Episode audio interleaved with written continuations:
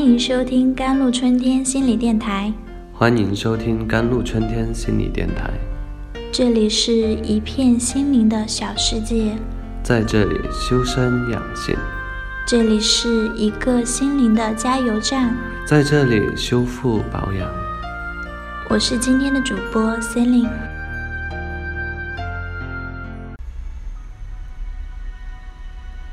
上周，先生村上一位隔壁邻居因病去世。虽说彼此安慰，活着也是痛苦，走了也算解脱，但是这样的场合未免令人心里难受。于我而言，二零一五年五月十五日的情景仿佛再现。那个大雨滂沱的午后，先生的父亲永远离开了我们。人的一辈子有多少辛苦，有多少遗憾，有多少未酬的心愿，在他身上都有深刻的写照。曾经那样强势的一个人，最后留给我的却是那无助又留恋的眼神。每每想起，我总是忍不住眼泪流淌，恨自己无能为力的心情无法言表。毫无疑问的，又感觉胃不舒服了。二零一五年元月，当我从上海培训现场被先生的电话匆忙召回时，我小跑的步子伴随的就是一阵一阵的胃痛。而在此之前，我从来不知道胃疼是什么感觉。这样断断续续的不舒服，一直持续到去年六月份。一切都结束之后，究竟什么时候不疼的，我也记不得了。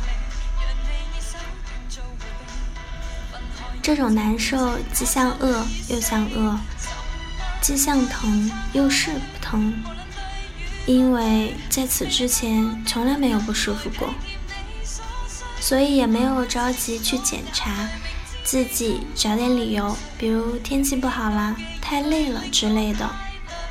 一直到后来回过去整理这段课程，我才猛然醒悟过来，或许是和我之前的情绪有关。之后我一直比较关注自己的心情和身体的连接，没有错，我只要心里难受的时间比较长一点，我的胃就不舒服了。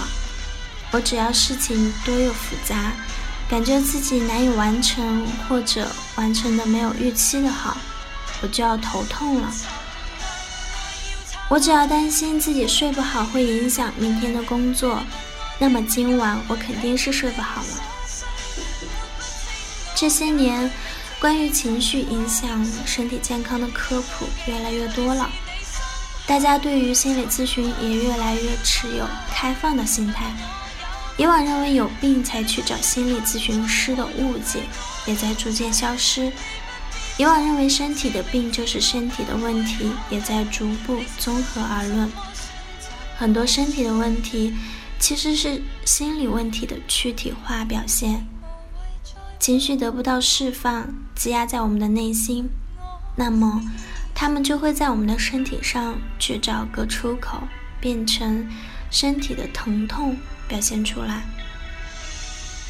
这次，当我感受到我胃不舒服的那一刻，我立刻明白，是因为我心里的难受积压的。于是，最后一天，我没有去现场，那个场面太过悲伤，刺激太强大，把一天安排的满满的，忙碌的间隙，想起过往，终于再一次感受了，眼泪。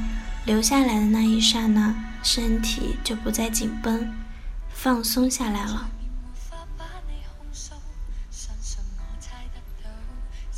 离开只是换个位置看我们，我们换到了前排，离开的人退到后排。